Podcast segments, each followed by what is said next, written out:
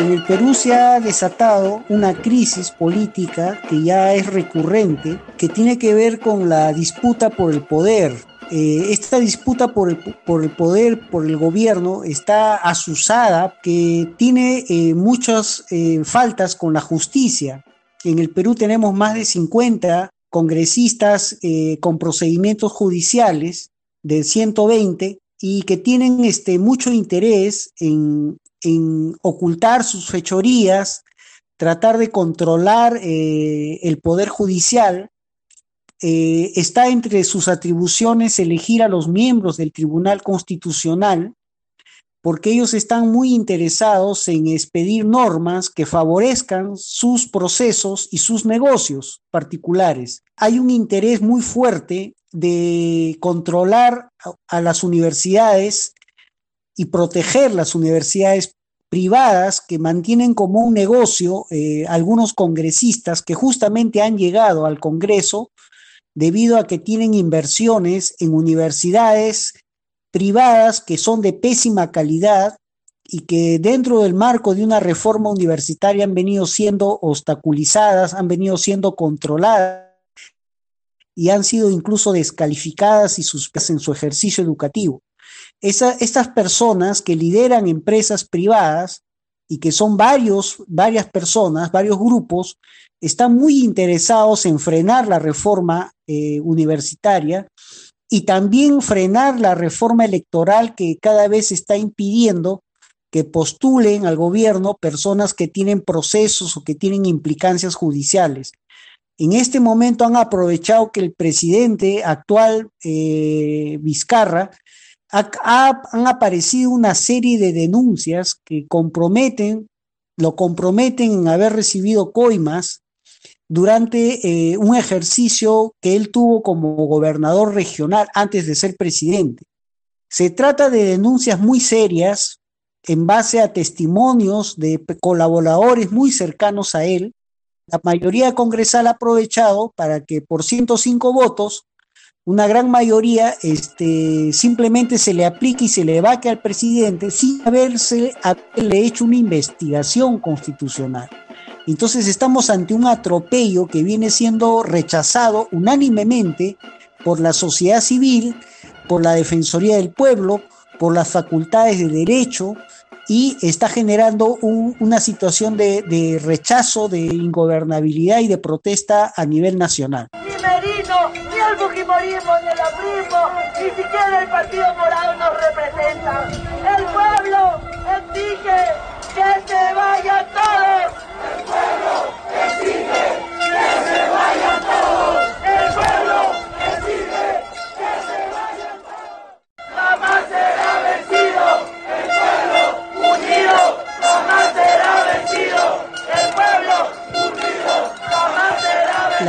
Democracia peruana es muy frágil porque es una democracia que ha servido en los últimos años para favorecer a grupos de poder que no solamente se han hecho del control del Estado, sino que han aprovechado el Estado para utilizar la llamada puerta giratoria, es decir, desde el Estado favorecer sus negocios. Entonces el caso de Odebrecht el caso Lavallato ha tenido una enorme repercusión en el Perú, no porque la justicia peruana o los sistemas de control nacional hayan develado esta situación, sino que ha sido las denuncias de, que han venido del extranjero que han permitido develar, mostrar al mundo, al país, el grave nivel de corrupción en que ha estado el Estado peruano y que ha favorecido a varios presidentes de la República. Estamos hablando del presidente eh, Fujimori, estamos hablando de su hija Keiko Fujimori, que siempre está tentando el gobierno. Estamos hablando de los dos gobiernos del presidente Alan García, que justamente se ha suicidado el día que iba a ser detenido de manera preventiva por sus delitos. Eh, estamos hablando del caso del presidente Toledo, que está en proceso de extradición porque él se fugó hacia Estados Unidos y se niega a dar cara a la justicia. Estamos hablando del presidente Pedro Pablo Kuczynski, que se encuentra en prisión preventiva y ahora estaríamos hablando del presidente Martín Vizcarra, del cual se esperaba que llegue el 29 de julio, el día que vence su mandato, para ser procesado, pero que en cualquier momento puede ser detenido de manera preventiva por las investigaciones que están en curso. Toda esta situación caótica que demuestra que la corrupción se ha dado al más alto nivel de gobierno, ha sido posible por un sistema político que ha permitido esa situación. Entonces, esa es la gravedad de la crisis política que no es reciente, ya viene de muchos años atrás. Es una situación intolerable y se va a venir una ola de reformas regresivas justamente para eh, darle eh, viabilidad a estas universidades privadas, para crear nuevas universidades públicas bajo el control de un periodo electoral a favor de los, de los líderes políticos que actualmente están en el Congreso y por otro lado eh, va a haber un uso y un control del Tribunal Constitucional e incluso del Ejecutivo, porque estamos ante una figura donde el presidente del Congreso asume la presidencia del Ejecutivo y se viola el principio de independencia de poderes. Asamblea Constituyente ahora. Asamblea Constituyente.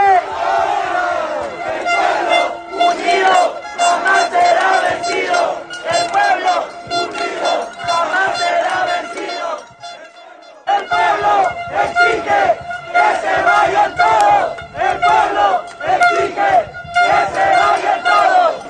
está sumamente indignada porque ha juramentado como primer ministro el señor Antero Flores Araos, quien es una persona de pésimos antecedentes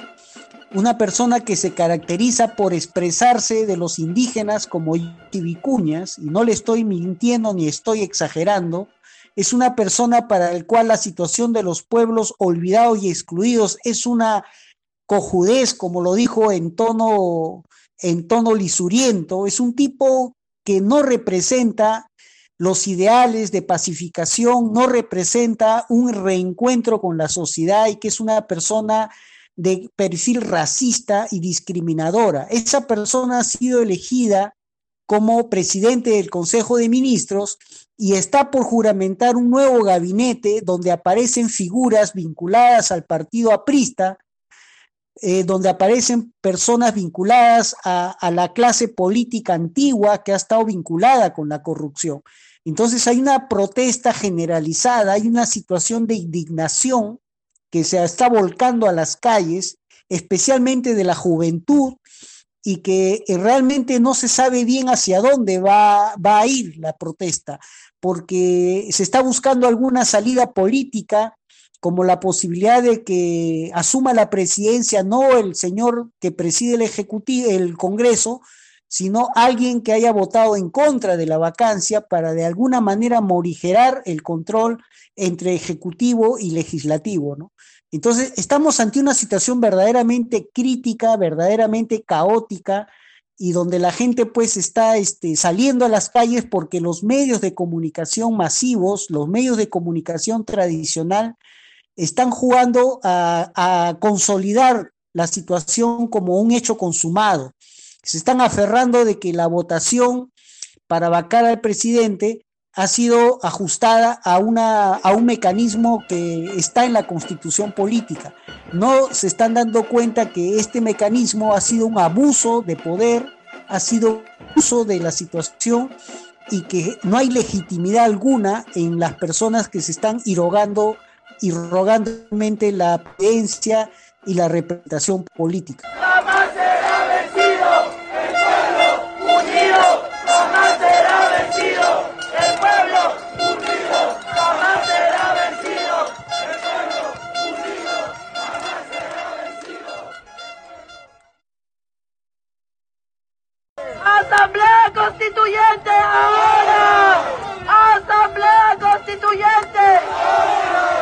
Eh, una de las medidas consenso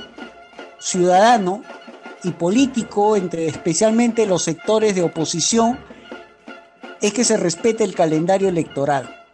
Eh, o sea, están previstas las elecciones generales en el Perú en abril del 2021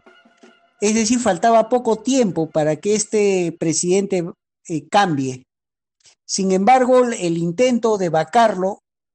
se debe justamente a que habría intereses de cambiar y trastornar el calendario electoral. De manera inmediata, los, los que han hecho este golpe señalan que van a respetar el calendario electoral, pero es de cuidado, es de temer que en algún momento puedan adoptar alguna medida que les permita eh, cambiar las condiciones de juego electoral. Por esto algunos sectores ciudadanos están pidiendo incluso un adelanto de las elecciones. Estos meses de aquí hasta abril van a ser caóticos en el Perú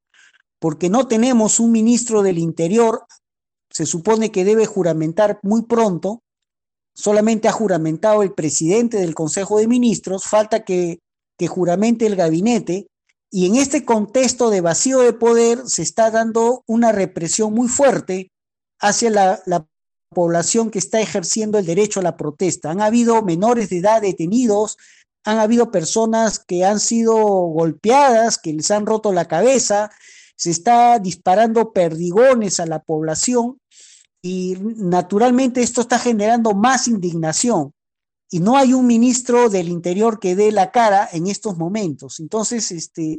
el escenario es caótico, el escenario es impredecible,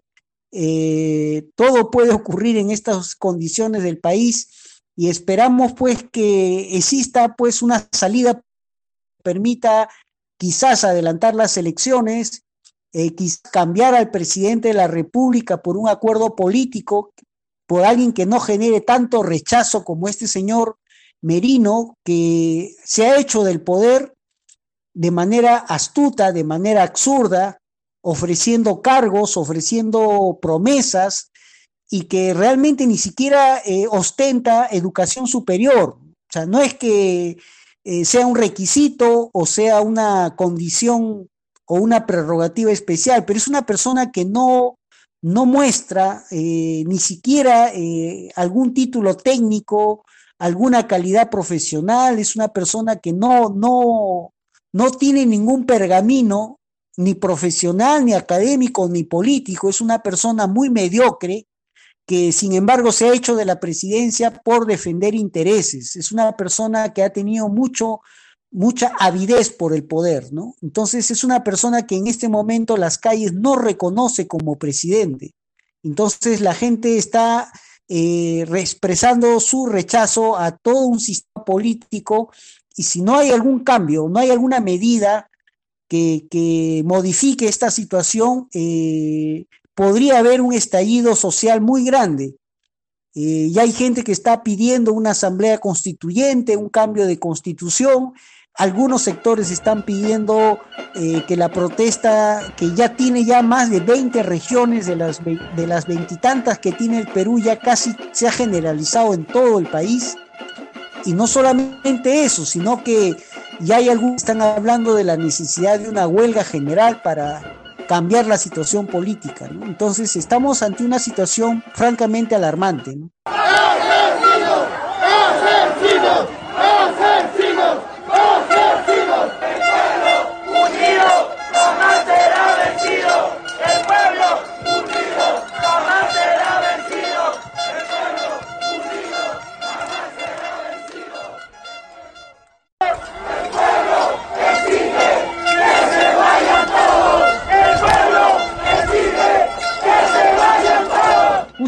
Los medios alternativos, independientes, comunitarios, son los que están, y las redes sociales son los que están salvando la situación. La población está mucho mejor informada ahora de todo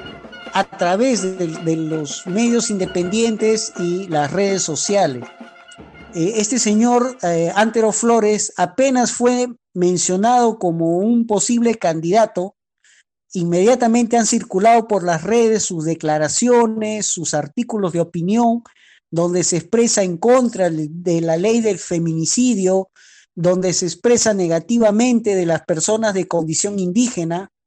eh, eh, y la gente está sumamente indignada y reaccionando de manera acelerada,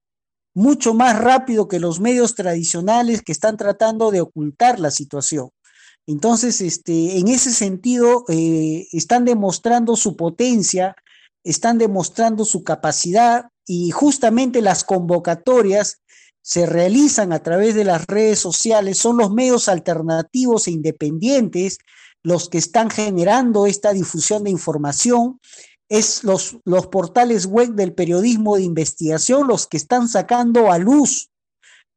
los antecedentes de estos políticos corruptos, de estos personajes medios mafiosos que están ahorita volviendo a la palestra política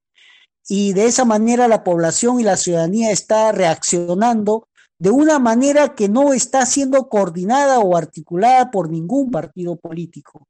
La respuesta ciudadana es totalmente eh, espontánea, es totalmente general. Son grupos pequeños de 50, 100, 400, 200 personas que salen a las calles con sus ollas, con sus banderas, eh, diciendo que este gobierno no me representa. Nadie está saliendo a defender a Vizcarra, por si acaso, como están queriendo malinformar algunos medios. La gente está saliendo porque está indignada de la forma como se maneja la política en función de intereses privados, en función de intereses mafiosos, en, función de personas que tienen deudas con la justicia o que están siendo investigados y que su única intención ahora es tratar de controlar y eh, demorar y detener la posibilidad de que sean encarcelados, de que sean este, procesados apenas acabe su mandato. El pueblo exige que se vayan todos. El pueblo exige que se vayan todos. El pueblo exige que se vayan todos. El pueblo exige que se vayan todos. El pueblo exige que se vayan todos. Son diversos sectores que se están manifestando las poblaciones indígenas están sumándose al rechazo a este régimen. Eh, los sectores sindicales, laborales, la ciudadanía defensora de los derechos humanos, eh, los movimientos de la juventud, el, el rechazo, incluso la iglesia, el sector académico, el rechazo es muy general, pero no hay una capacidad de articular esas diversas voces. Eh, lamentablemente en el Perú eh, no tenemos esa, esa, esa capacidad de poder representar todas estas voces en un, en un nivel de confluencia. Espero que en los próximos días, semanas o meses se geste un espacio, un mecanismo de articulación. Hace muchos años el Perú tuvo la Asamblea Nacional Popular, que era un mecanismo de confluencia de todos los movimientos ciudadanos sociales, eh, en realidad existen las condiciones para forjar un nuevo espacio de articulación que represente estas voces dispersas y que vienen siendo golpeadas en el contexto de la pandemia. Hay una situación de ingobernabilidad,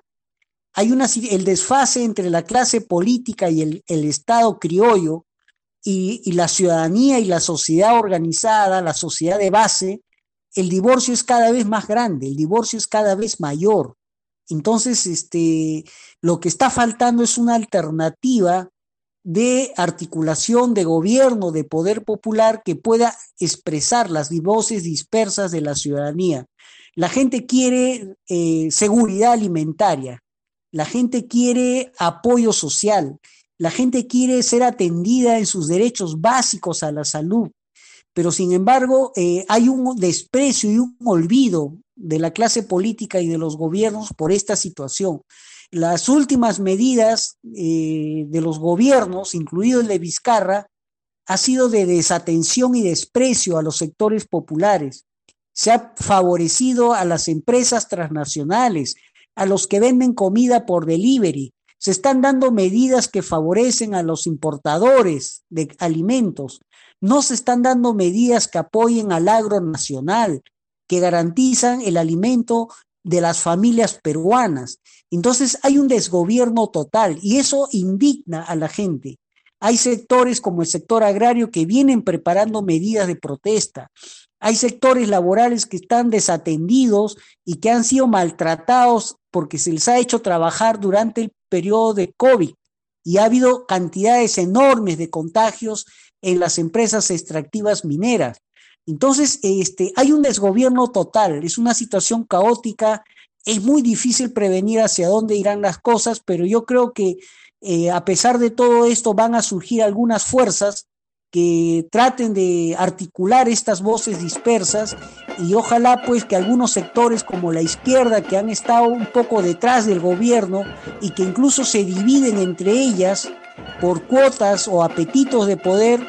eh, eh, realmente superen estas contradicciones y puedan mirar al pueblo que está buscando una voz que lo represente. Esa voz que los represente aún no eh, aparece, aún no existe.